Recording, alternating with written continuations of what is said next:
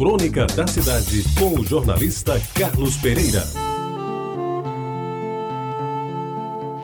Amigos ouvintes da Tabajara, eu acho que aquela casa foi construída em 1950, no final do ano, para ser mais exato.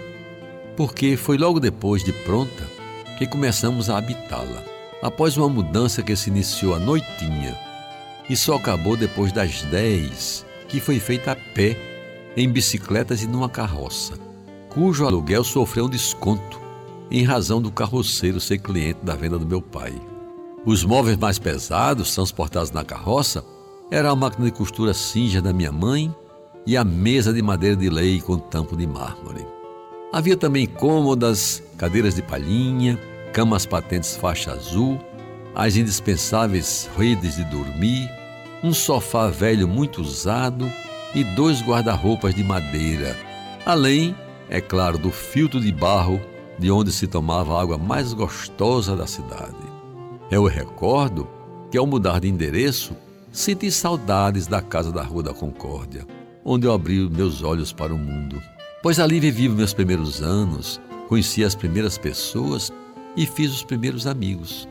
Gostava de frequentar a venda do meu pai, que ficava na parte da frente da casa, em cujo quintal, já lhes disse, floresciam belas e frondosas as mangueiras que todos os anos nos davam saborosas mangas espadas e mangas rosas. Numa delas, aliás, habitava saudavelmente e sem nenhum risco de extinção uma velha preguiça que, de tão bem tratada, parecia pertencer à nossa família. A mudança para uma rua mais perto do centro da cidade não tirou de mim o sentimento de afeição que sempre me ligou a Jaguaribe, que era então o meu mundo.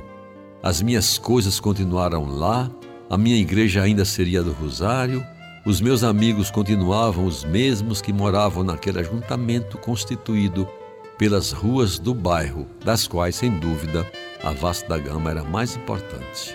É verdade, amigos ouvintes, que nas minhas idas para o Liceu Paraibano, eu vislumbrava um dia poder morar numa casa melhor do que a nossa nova moradia. Porque ela, embora recém-construída, era geminada e ocupava um terreno micho que tinha no máximo sete metros de frente.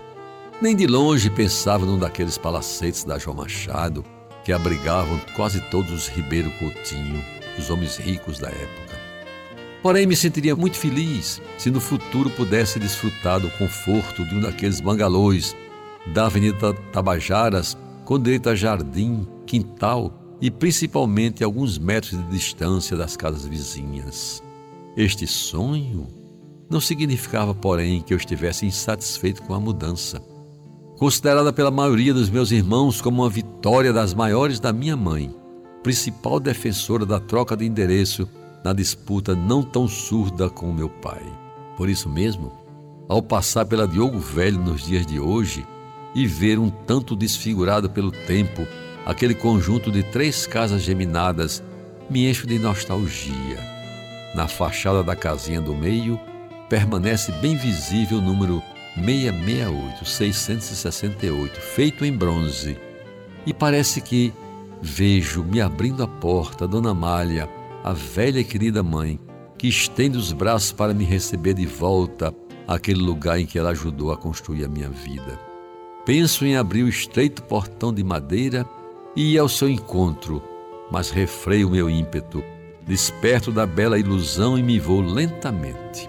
Os olhos marejados e o pensamento voltado para ela e para aqueles cômodos que quase pobres que um dia acalentaram os nossos sonhos. Ela morou em muitas casas. Algumas eu vi, outras eu soube. De todas, certamente, meus amigos, a da Diogo Velho 668 foi a casa mais querida da minha mãe, que hoje recordo com muita saudade. E que ela, onde estiver, continue a me proteger como sempre o fez ao longo da minha vida.